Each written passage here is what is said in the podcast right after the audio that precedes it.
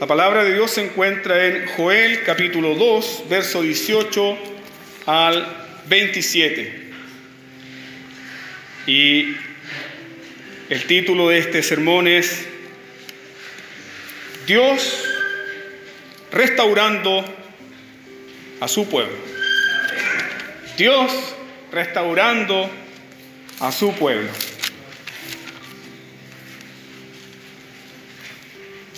Si encontró el pasaje, daremos lectura atentamente a la palabra del Señor.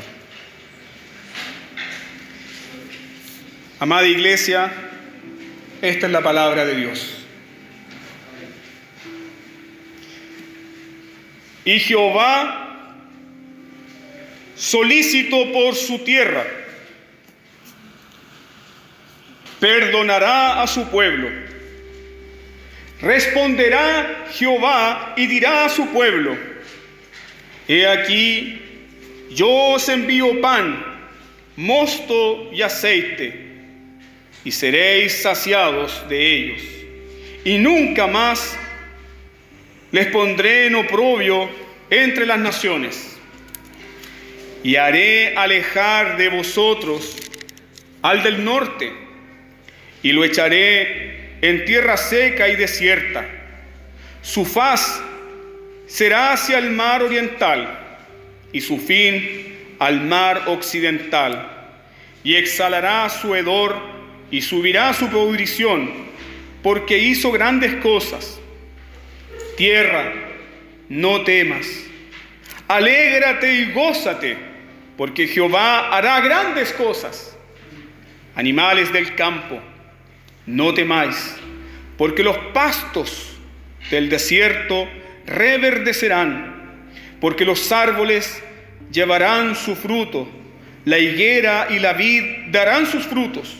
Vosotros también, hijos de Sión, alegraos y gozaos en Jehová vuestro Dios, porque os ha dado la primera lluvia a su tiempo, y hará descender sobre vosotros lluvia temprana y tardía como al principio.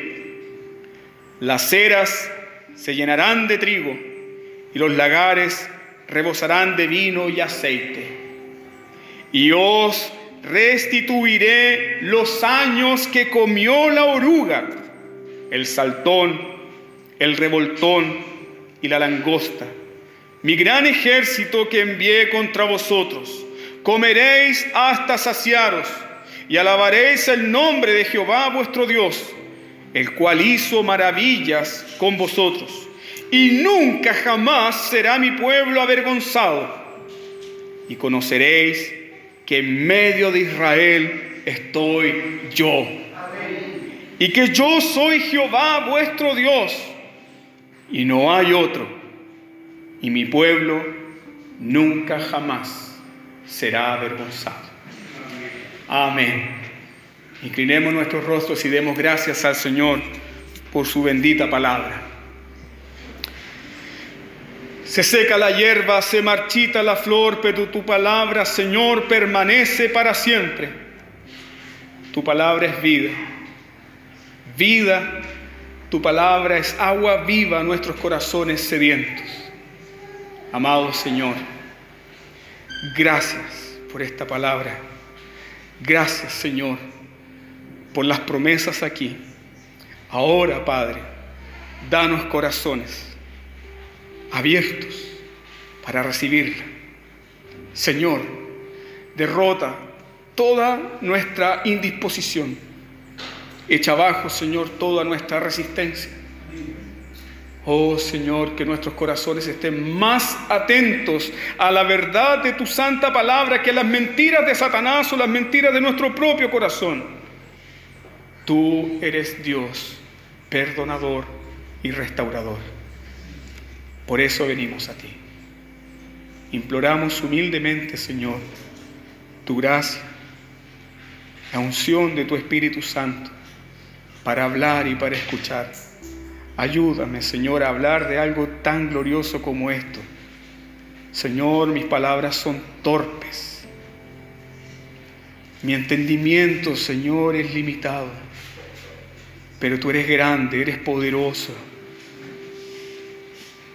Padre, tú has dado a tu bendito Espíritu Santo como el maestro de tu iglesia, el ministro principal del Evangelio. Oh Padre Santo, llénanos de tu Espíritu Santo y que tu Espíritu ministre nuestros corazones. Aplique este Evangelio glorioso en cada rincón de nuestros corazones y a cada necesidad de nuestras vidas. En el nombre de Jesús oramos. Amén. En el capítulo 1, como vimos la semana pasada, nos encontramos con este gran llamamiento que hace el profeta Joel al pueblo de Judá para que se vuelva al Señor. Y lo que inmediatamente comprendemos tomando el texto pasado y este texto es que nuestro Dios no es solamente un Dios que juzga y castiga el pecado. Joel recuerda que nuestro Dios es misericordioso y perdonador. Dios no es solamente un Dios que juzga y castiga, nuestro Dios perdona y restaura. Perdona y restaura. Joel comienza recordando cómo Dios anunció su glorioso carácter a Moisés en el Sinaí, en el contexto de la rebelión, en el contexto de la idolatría al becerro de oro, ¿Recuerdan cuando Moisés subió para interceder por el pueblo de Israel en Éxodo capítulo 34? Esa fue la lectura del llamado a la adoración de esta mañana. Y cómo Dios se revela a Moisés, Éxodo 34, 6. Pensaríamos que Dios se revela a Moisés con estas palabras, omnipotente, santo, que perfectamente Dios pudo haberse revelado así. Pero Dios se revela diciendo, Jehová, Jehová, fuerte, misericordioso, piadoso, tardo para la ira y grande en misericordia y verdad. Dios escoge revelarse a un pueblo rebelde como misericordioso, como piadoso, como lento para la ira y grande misericordia. Este es el Dios que promete restauración asombrosa. Este es el Dios que está prometiendo a su pueblo una restauración asombrosa. ¿Y a qué pueblo le promete restauración asombrosa? Recuerdan el sermón pasado, a un pueblo que había sufrido un gran desastre, una gran calamidad Así que, queridos hermanos, el llamado a la conversión y restauración que hace Joel, ¿en qué se fundamenta? ¿Cuál es el fundamento de este llamado a la conversión y a la restauración? Fíjate en el verso 13. Joel 2, 13. El llamado a la conversión y a la restauración se fundamenta en el carácter bondadoso de Dios. Dios es bueno. Y porque Él es bueno, nos llama a convertirnos, a volvernos a Él. Él es misericordioso, Él es clemente, Él es tardo para la ira y grande en misericordia. La primera aplicación de esto es la siguiente. Si nuestro Dios es tardo para derramar su ira. Eso significa que tu Dios, nuestro Dios, es solícito, es diligente en restaurar y perdonar. Él es lento para la ira, pero solícito, diligente en perdonar y restaurar. Es diligente para mostrar misericordia. Es diligente para restaurar al peor de los pecadores. Eso es nuestro Dios. ¿Sabes por qué? Porque cuando el hijo pródigo asomó su cabeza por el camino de regreso a casa, el padre se levantó. El padre se levantó y amarró su túnica a su cintura y corrió para recibir a su hijo y restaurarlo. Así de rápido, diligente es nuestro Dios para restaurar al pecador que se vuelve a Él. El padre del hijo pródigo amarró su túnica, corrió, fue y lo abrazó. Y este padre dijo, pónganle una túnica nueva, pónganle un anillo Pónganle zapatos nuevos. Matemos al becerro más gordo y hagamos una fiesta. Porque mi hijo que antes estaba muerto ahora vive. Eso es lo que Dios hace, amados hermanos, con todo pecador que vuelve a Él. Hagamos una fiesta. Amados hermanos, nuestro Dios es un Dios restaurador. La historia bendita de la iglesia está llena de episodios de restauración. Y sabes que hasta la venida del Señor Jesucristo, Él seguirá restaurando a su pueblo. El Salmo 23 en algunas versiones dice que el Señor es mi pastor y Él restaura mi alma. No solamente es un pastor que te cuida, es un pastor que restaura tu alma día a día. La historia de la iglesia está llena de estos grandes episodios, de restauraciones individuales y restauraciones colectivas. Y el fin de toda restauración, ¿cuál es? Que el nombre de Dios sea glorificado. El nombre de Dios sea glorificado. Por eso, amada iglesia, debemos orar para que Dios restaure, restaure, no restaure constantemente, para que el nombre de Dios sea exaltado. Esa es la razón por la cual vemos que en el pasaje Joel le pide a los ministros que lloren, que derramen sus corazones, que lloren por el pueblo de Dios para que el pueblo sea restaurado y para que las naciones no digan dónde está su Dios. Dios restaura. Déjeme mencionar las siguientes ilustraciones. Había un hombre listo para saltar del río Támesis, esto es en Londres, Inglaterra. Este hombre estaba cansado de sus fracasos estaba hastiado de su cristianismo superficial. Y este hombre decidió que era mejor poner fin a su vida.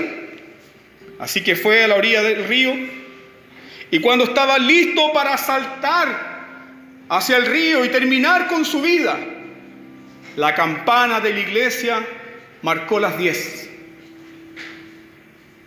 Y el corazón de este hombre se estremeció. Y este hombre dijo, el pastor debe estar subiendo al púlpito. Y de pronto este hombre se vio arrastrado hasta la iglesia. Y cuando tomó asiento, escuchó a Martin Lloyd Jones decir, Señor, sé propicio al pecador que vuelve a ti.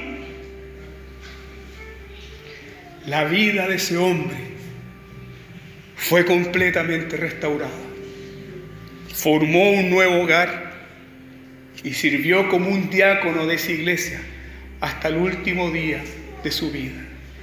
Dios restaura, hermanos. El Señor restaura. El Señor restaura personas. El Señor restaura denominaciones. Hasta hace dos años atrás nuestra denominación estaba en cenizas, a punto de disolverse. Y hoy día vemos que la misericordia de Dios ha sido grande, muy grande. El Señor restaura. Un domingo 18 de marzo de 1638, Archibald Johnson fue con toda su familia al culto público en la iglesia presbiteriana de Edimburgo. El pastor John Charters recordó a toda la congregación que tendrían que hacer un ayuno para consagrarse al Señor y obedecer el pacto nacional. El pastor, después de predicar, leyó las cláusulas del pacto, donde los presbiterianos se comprometían fielmente a servir al Señor y a su iglesia. En ese momento, la congregación se quedó inmóvil. Entonces, el ministro instó a la gente a ponerse en pie y alzar sus manos y jurar al Dios vivo. Y mientras lo hacían, señaló Johnson, en un abrir y cerrar de ojos cayó una influencia tan extraordinaria del Espíritu Santo sobre toda la congregación que los corazones congelados se derritieron, regando sus mejillas secas cambiando sus semblantes. Era una maravilla ver un cambio tan visible, tan sensible, tan trascendental sobre todo hombre, mujer, niña, niño, pastor y pueblo. El pastor estaba casi asfixiado con sus propias lágrimas y asombrado ante el movimiento de toda la gente. Se sentó en el púlpito con asombro. Pero al instante se levantó de nuevo cuando vio a toda la gente arrodillarse para llorar y orar.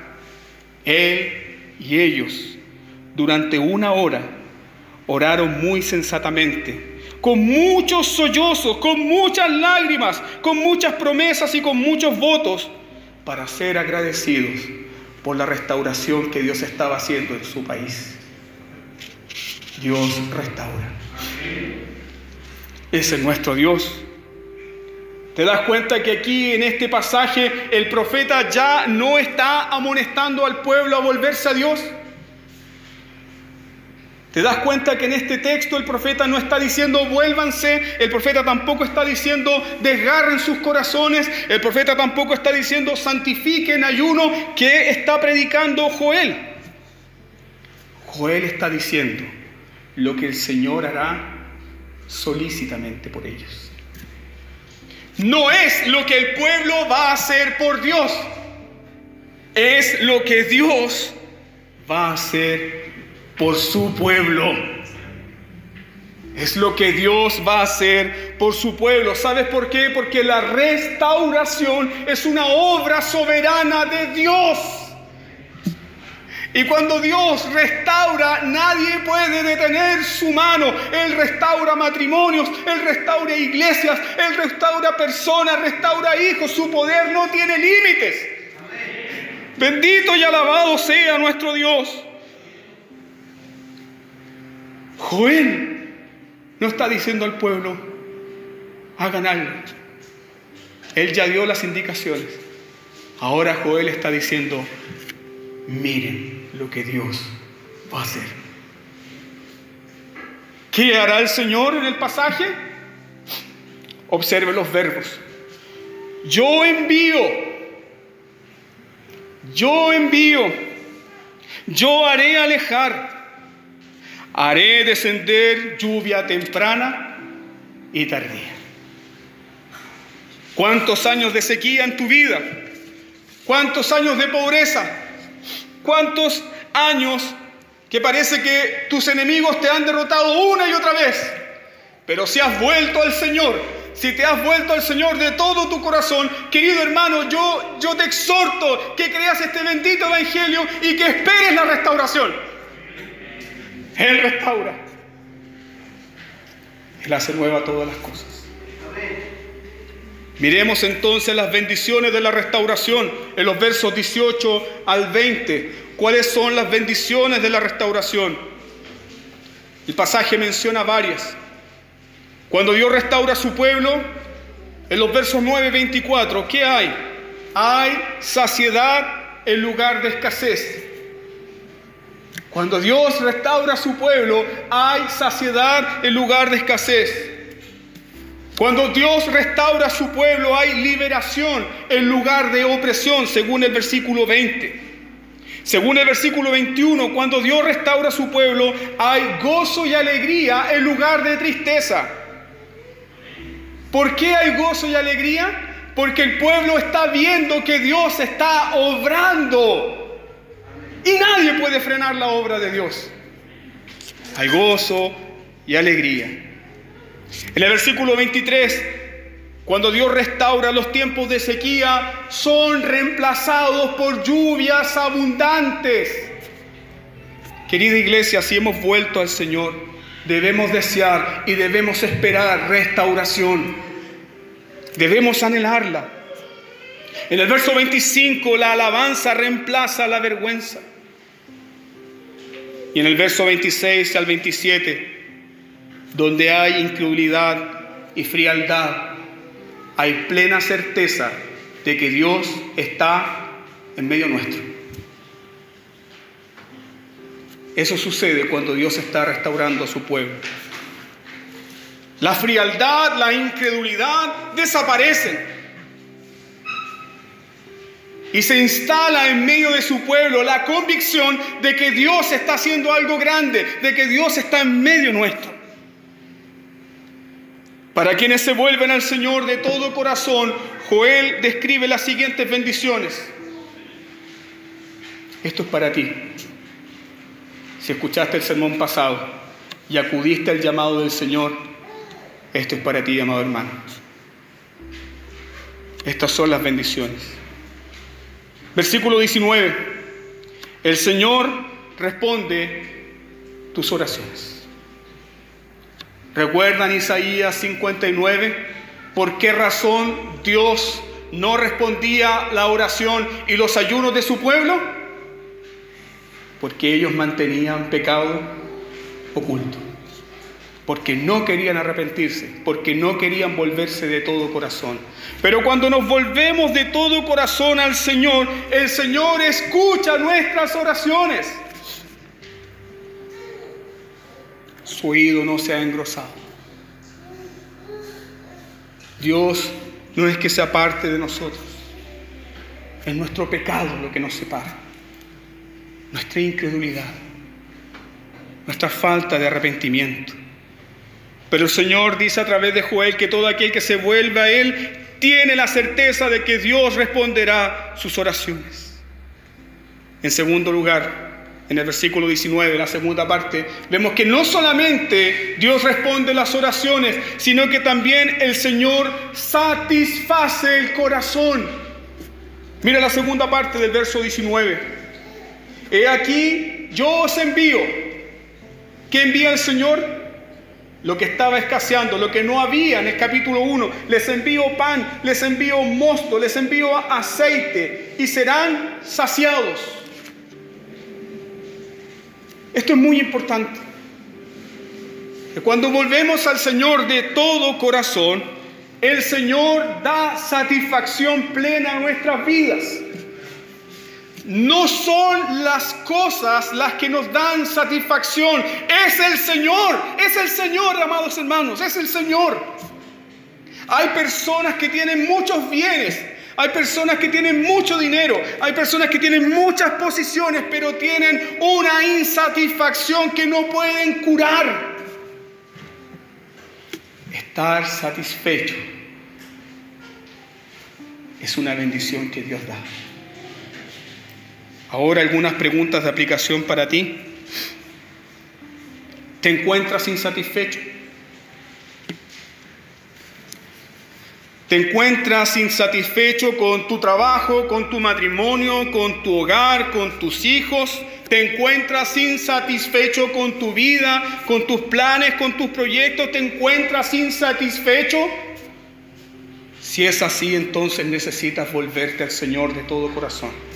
Porque la bendición para aquellos que se vuelven al Señor es, serás satisfecho. Serás satisfecho. Un nuevo trabajo no trae satisfacción. Queridos hermanos, ni siquiera un hijo.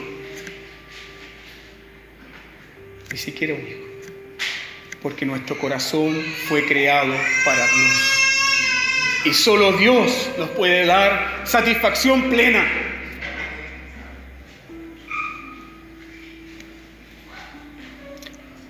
¿Te sientes frustrado porque tus planes no resultan? ¿Te sientes frustrado porque todo lo que has planificado durante tu vida, nada de aquello ha resultado? Déjame anunciarte el Evangelio en esta mañana. Necesitas volverte al Señor porque Él, Él te dará satisfacción, no tus planes. El Señor, Dios Todopoderoso, saciará tu alma. Él te dará satisfacción. No solamente el Señor da satisfacción, mira lo que continúa después. En la parte final del versículo 19, el Señor quita el oprobio, el Señor quita la vergüenza. El Señor quita la vergüenza. Cuando su pueblo se vuelva al Señor, el Señor elimina el oprobio, la vergüenza. Pecaste y tu reputación está destruida, vuelve al Señor y Él quitará el oprobio. Dios, amados hermanos, restaura la reputación de pecadores descarriados que vuelven a Él. Él quita la vergüenza. Yo deshice como una nube tus rebeliones. Vuélvete a mí. Vuélvete a mí. El Señor quita nuestro propio. Esa es la tercera bendición específica para aquellos que vuelven al Señor. La cuarta bendición específica, el Señor destruye a sus enemigos. Versículo 20. Haré alejar haré alejar. Ellos no pueden hacer esto. Es el Señor quien lo hace. Vemos que la restauración es una obra perfecta de Dios. Haré alejar de vosotros al del norte. Esto era no solamente la langosta, sino que era también un símbolo de los ejércitos asirios y babilónicos que estaban listos para destruir a Judá. Los echaré de la tierra seca y desierta. Según Joel los enemigos del pueblo del Señor habían hecho una destrucción grande. Si se fijan en el versículo 20, dice, porque hizo grandes cosas. La destrucción que trajeron estos enemigos era grande. Pero ¿qué promete el Señor en el versículo 21? No solamente voy a alejar a tus enemigos, sino que repite la misma idea. La destrucción de los enemigos fue grande. Mira el versículo 21. Tierra no temas, alégrate y gózate, porque Jehová hará grandes cosas. Parece que tus enemigos se levantaron contra ti y la destrucción fue grande. Déjame decirte, amado hermano, que si volviste al Señor, debes esperar una restauración grande. Bendito sea el Señor. Bendito sea el nombre de nuestro Dios. Alabado sea su nombre. Vuélvanse al Señor. Vuélvanse al Señor, ha dicho Joel, porque Él hará alejar a sus enemigos. Queridos hermanos, no hay poder que pueda destruir a los que se vuelven al Señor con arrepentimiento y con fe. No existe poder alguno que destruya a aquellos que se vuelven al Señor en arrepentimiento y fe. Samuel Rutherford, este presbiteriano escocés, hablando de eh, cómo Dios restaura a su pueblo, dijo lo siguiente en una de sus cartas escritas a un joven pastor. Escuche por favor el fragmento de esta carta. Rutherford dice, es cierto que la esposa de Cristo ha jugado a la prostituta. Parece un lenguaje fuerte, ¿no? Es cierto que la esposa de Cristo ha jugado a la prostituta y ha dejado su primer esposo. Y los enemigos piensan que seremos abandonados porque hemos pecado contra el Señor. La iglesia será arrojada al fuego para que podamos cantar como en los días de nuestra juventud. Mi querido amigo, por lo tanto, recuesta tu cabeza sobre el pecho de Cristo. No llores. El león de la tribu de Judá se levantará. Cristo está con su pueblo. sus entrañas se mueven por Él. Él espera, como dice Isaías, para mostrar misericordia. Puede que pensemos que Dios no cuida de su honor mientras los hombres lo pisotean. Pero el rey se vestirá de venganza, como con una capa, y aparecerá en contra de nuestros enemigos por nuestra liberación. Vuélvete al Señor, espera la restauración y Él destruirá a tus enemigos. Amados hermanos, cualquier circunstancia podemos sobrellevarla con el Señor. Sin Él somos los hombres más miserables. Ahora, en los versículos 21 al 23, ¿cómo debemos responder a la restauración? Dios ha prometido que dará estas bendiciones para restaurar nuestras vidas, para restaurar al pueblo. ¿Cómo nosotros debemos responder a la restauración? Versículo 21 y 23. Escuche por favor el llamado que hace Joel, la forma en la cual debemos responder a la restauración. Tierra, no temas. Alégrate y gózate, porque Jehová hará grandes cosas. Animales del campo, no teman, porque los pastos del desierto reverdecerán, porque los árboles llevarán su fruto, la higuera y la vid darán sus frutos. Vosotros también, vosotros también, ¿también qué? ¿Cómo debemos responder a la restauración? Bueno, el versículo 21 nos dice que la tierra debe gozarse, gozarse, la tierra debe gozarse, la tierra debe alegrarse. ¿Por qué? Porque el Señor está haciendo grandes cosas. Luego, el versículo 22 dice que los animales no deben afligirse, no deben sentir temor, porque su alimento es seguro. ¿Cómo debemos responder a la restauración? ¿Cómo debe responder cuando Dios está restaurando? ¿Qué enseña el verso 23? Dice, ustedes también, hijos de Sión, alégrense y gócense en Jehová, vuestro Dios. Su gozo, su alegría, su contentamiento no está en las cosas que el Señor está añadiendo te está dando. El gozo, la alegría está en Jehová, tu Dios alégrense en Él. Vemos entonces que por más grande que haya sido el desastre que afligió a Judá, es más grande la restauración. Piensa ahora en el más grande bien que pueda el Señor hacer contigo hoy. ¿Y sabes qué? Te quedaste corto. Yo los desafío a que piensen en el más grande bien que puede hacer el Señor por tu vida. Llamar a ese familiar que está perdido en los vicios, en el pecado, desfigurado por el pecado. Traer sanidad a tu cuerpo. Piensa en el mejor de los bienes que el Señor puede hacer por ti. Y déjame decirte que te quedaste corto.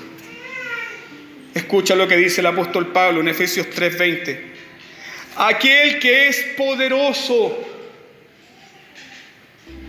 aquel que es poderoso para hacer todas las cosas mucho más abundantemente de lo que pedimos o lo que entendemos. Alabado sea nuestro Dios. Ana lloraba por un hijo, pero Dios le dio un profeta. Bendito sea el nombre del Señor. Él hace cosas mucho más grandes de las que tú imaginas. Así que confía en el Señor. Si te has vuelto a Él, si has confesado tu pecado, entonces espera, amado hermano, la restauración. Sé paciente porque el Señor hará grandes cosas contigo. Él hace abundantemente, mucho más allá de lo que pedimos o de lo que entendemos. Entonces, amada iglesia, crean a este glorioso evangelio. Crean a este glorioso evangelio porque Dios restaura a los que se arrepienten. No te hundas en la depresión por los pecados pasados. No te hundas en la depresión por tus fracasos, porque tus planes no han resultado. Si has vuelto al Señor, cree que el Señor restaura. Él lo hace, hermanos. Y cuando Él lo haga, ¿cómo debe responder? Gózate, alégrate por lo que el Señor está haciendo. Tú lees el libro de Ruth Comienza con una mujer que dice, no me llamen Noemí, no me llamen la plácida, no me llamen la dulce, llámenme Mara, llámenme amarga, porque el Señor me ha puesto en amargura. Termina el libro en el capítulo 4 y ella dice, el Señor me ha dado hijo. Bendito sea el Señor. Alabado sea nuestro Dios. Él restaura, Él hace nueva todas las cosas, hermanos amados. Él hace nueva todas las cosas. Que ningún pecado pasado te atormente.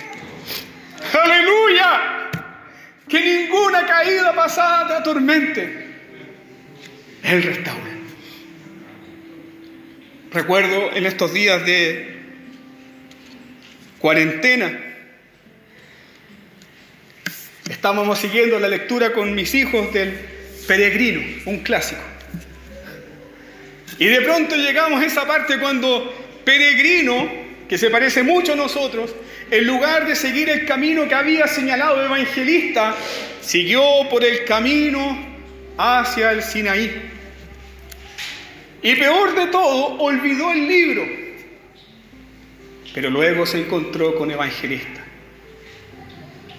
y le dijo, vuelve.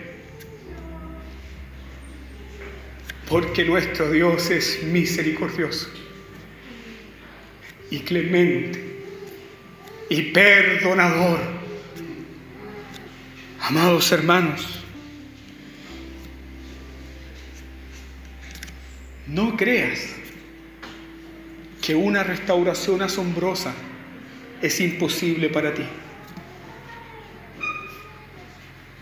No creas que esto es demasiado bueno como para ser verdad.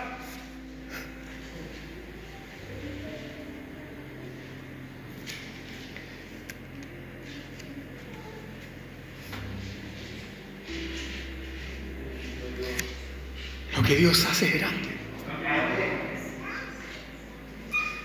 Hace cuatro años atrás yo fui disciplinado por el presbiterio de nuestra denominación.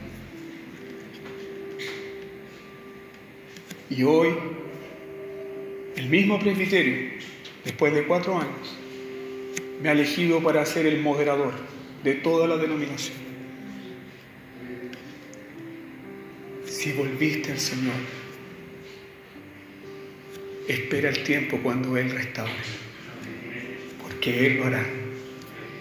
Él lo hará. Yo haré, yo haré llover, yo te daré, Él lo hace.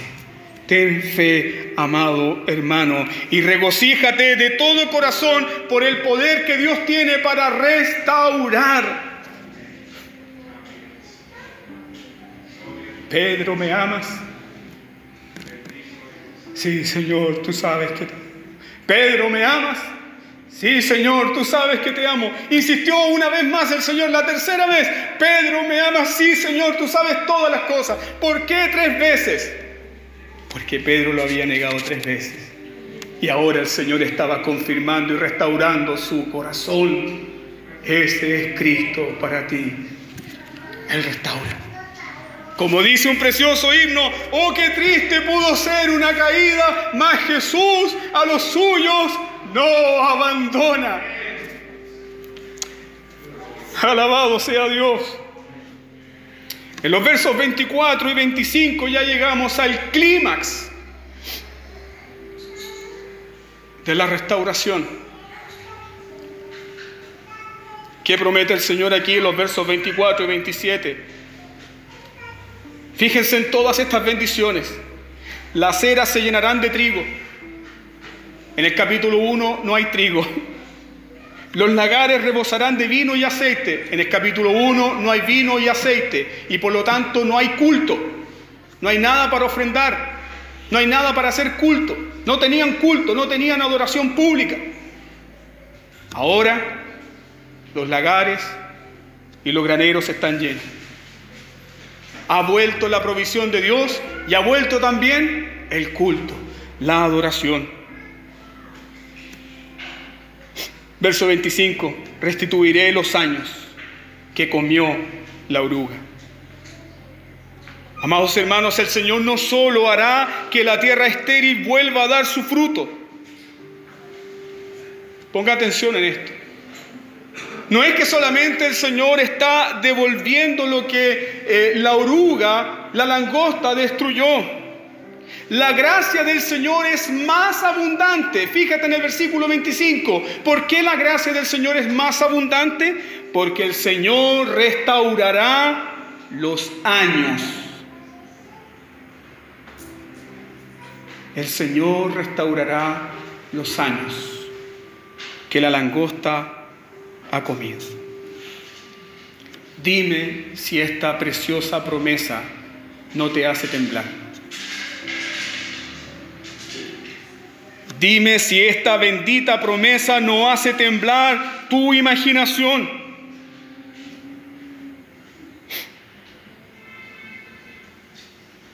Esta es una imagen escatológica. Porque vendrá un día en la segunda venida cuando todas las cosas serán hechas nuevas y todo será consumado perfectamente. Pero también es una promesa para nuestro tiempo. Porque aún aquí el pecador que se vuelve al Señor puede disfrutar de la plenitud de Dios.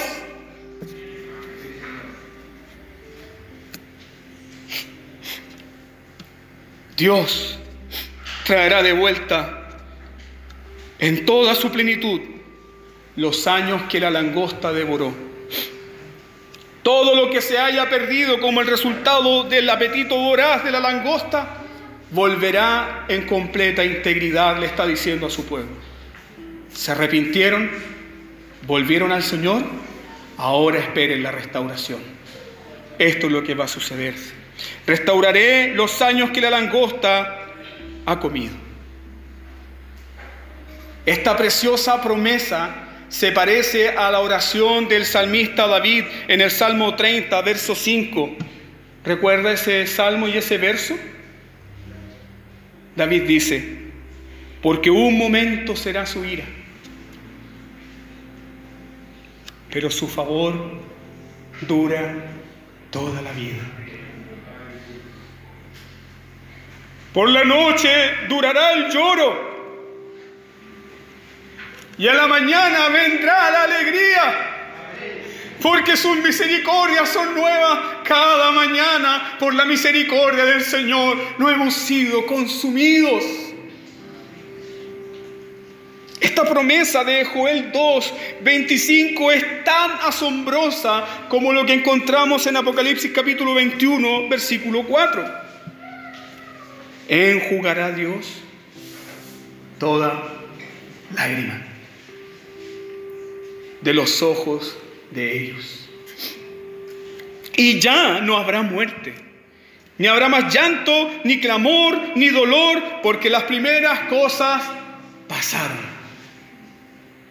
Así de gloriosa es esta promesa para ti. Restauraré los años que la langosta comió. Amado hermano, amada hermana en el Señor, te digo, ¿te afligió el Señor? ¿Te sientes afligido? Si has vuelto a Él, entonces espera la restauración, porque Él lo hará. Si el Señor hizo la herida, Él también la cura. Si el Señor te ha afligido, espera entonces su bendita consolación, porque Él lo hace. Él lo hace, queridos hermanos.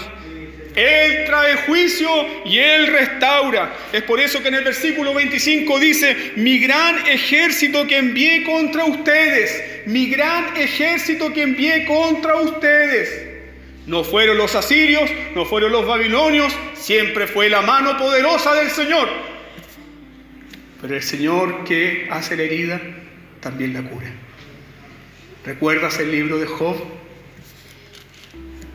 En el capítulo 1 él dice, el Señor dio, el Señor quitó. Sea el nombre de Dios bendito. Job no dijo, el diablo me quitó, los ladrones me quitaron, la naturaleza me lo quitó, la naturaleza con ese terremoto se llevó a mis hijos. No, Job dijo, Dios es soberano. Él hace lo que Él quiere y lo que Él hace siempre es bueno, es santo, es justo y es piadoso para ti. El Señor dio, el Señor quitó. Pero ¿cómo termina la historia de Job? Job 42. Entonces el Señor restituyó a Job más allá de lo que él tenía. Alabado sea Dios.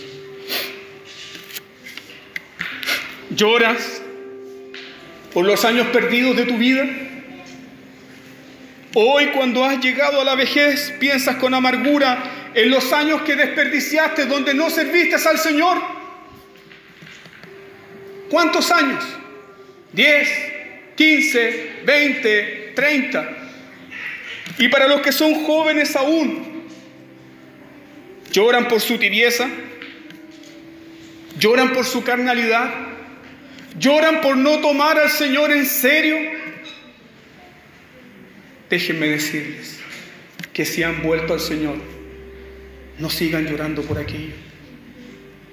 Espera la restauración. Y cuando venga, sirve a Jehová con todo tu corazón. Sírvelo a Él con todas tus fuerzas. Tomaste malas decisiones en el pasado. Abandonaste tus estudios. Concibiste un hijo fuera del matrimonio. Hiciste malos negocios. Adquiriste deudas que no podías pagar y hoy estás afligido. Te revelaste al sabio consejo de tus padres cuando eras un adolescente y hoy día sufres. ¿Vives con terror de que la gente descubra los grandes errores de tu pasado? Escucha la promesa. Escucha las palabras de esta promesa y aplícalas a tu corazón. Dios restaura, Dios restaura, Dios restaura los años que comió la langosta. Él te devuelve todo lo que habías perdido y más. Bendito sea el nombre de Dios.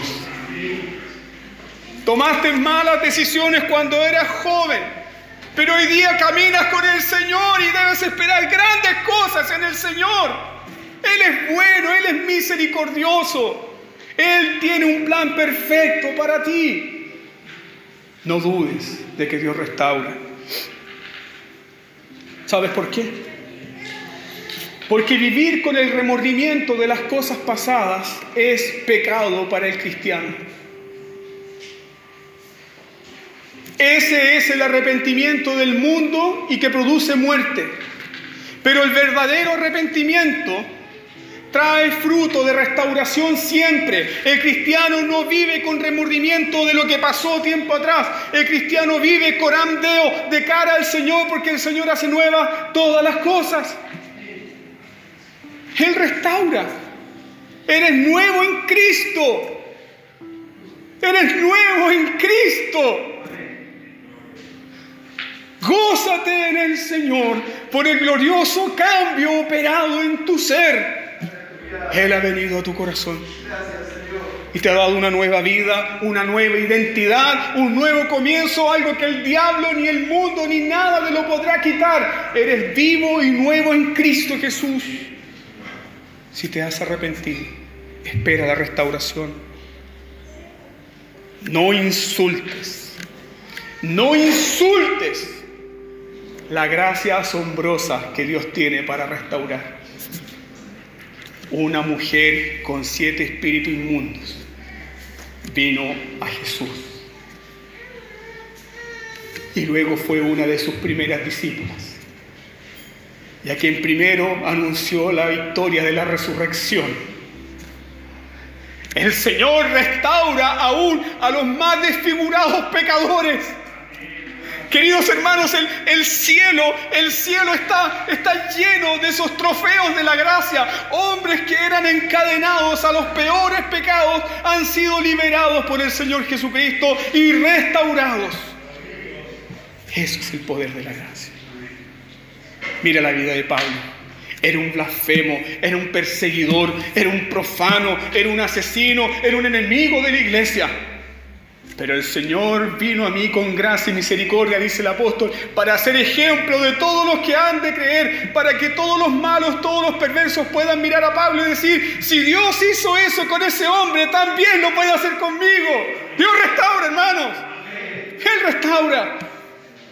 No sigas llorando por las pérdidas del pasado. Disponte hoy a servir a Cristo. Entrega tu vida hoy Vuélvete a Él de todo tu corazón. Finalmente saborea estas promesas de restauración. Verso 26. La primera parte del verso 26. Estas son las promesas de restauración. Dios te dará una porción espiritual que te dejará satisfecho. Es tuyo. Es para ti. A todos Dios tiene una porción especial que sacerá tu alma. Segunda bendición, segunda parte del versículo 26. Dios hará cosas maravillosas. Dios hará cosas maravillosas. Y por consecuencia de esas cosas maravillosas, alabarás el nombre del Señor por lo que Él ha hecho en ti. La persona restaurada no se cansa de alabar el nombre de Dios. Una cosa sé. Antes yo era ciego y ahora veo y ahora veo. No me interesa si Él es pecador o no, pero Él me sanó, Él me restauró, Él me dio la vida. El Señor restaura, hermanos.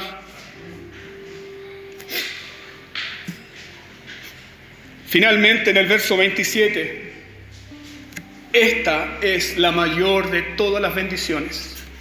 ¿Qué dice el verso 27? Léelo, por favor.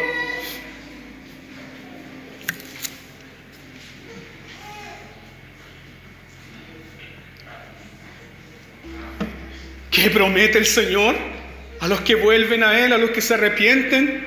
¿Cuál es el clímax de la restauración? Verso 27, conocerás, conocerás, conocerás que en medio de Israel estoy yo. Es decir, Dios promete un conocimiento íntimo y experimental de que Él está contigo. No es un cuento de un hermano, no es un cuento, no es la experiencia de otra persona, es tu propia experiencia de que estás caminando con Dios, de que Dios camina contigo, de que Dios es real, es real. Conocerás, conocerás que yo estoy en medio vuestro y que no hay otro. No hay otro. Y mi pueblo nunca jamás será avergonzado. ¿Qué significa esto? Conocerás experimentalmente que Dios está siempre contigo como tu Dios. No es que tienes tú la certeza de que estás caminando para el Señor. Tienes la convicción de que Dios camina contigo. Él camina conmigo. Como dice David, me despierto y ahí estás tú. ¿A dónde mire? De tu presencia. Bendito sea Dios. Esto es un conocimiento experimental de que Dios camina con nosotros. Y este conocimiento experimental, según Juan capítulo 17, versículo 3, es la verdadera vida eterna. Esta es la vida eterna, que te conozcan a ti, al único Dios verdadero, y a su Hijo Jesucristo, a quien has enviado. ¿Te das cuenta, amado hermano, que esta es la máxima bendición que un hombre y una mujer pueden disfrutar? No es la restitución de los bienes, aunque Dios lo hace. ¿Cuál es la máxima bendición? Dios camina contigo. Dios está en medio de ti. Regocíjate y canta, oh moradora de Sión, porque grande es, porque grande es en medio de ti el Santo de Israel. Ese es el gozo más grande del cristiano.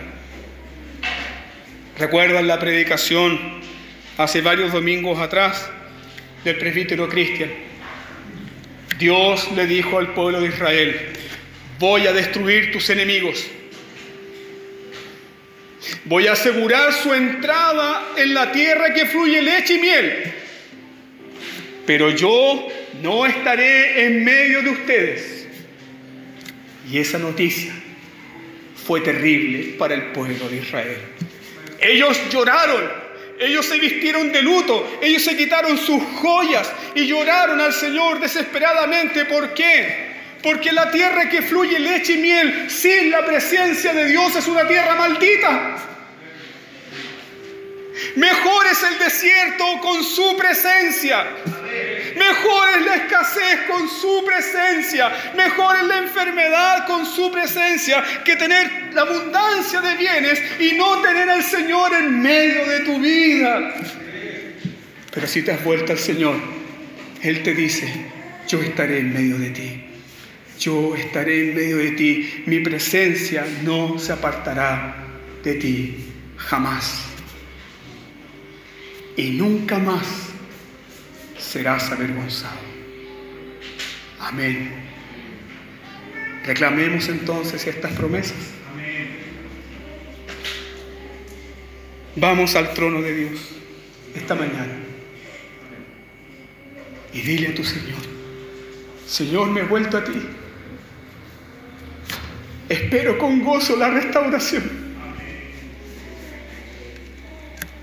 Vengo a ti y espero lo que tú vas a hacer. No lo que yo voy a hacer, lo que tú harás. Él restituirá los años que la langosta devoró. Amén.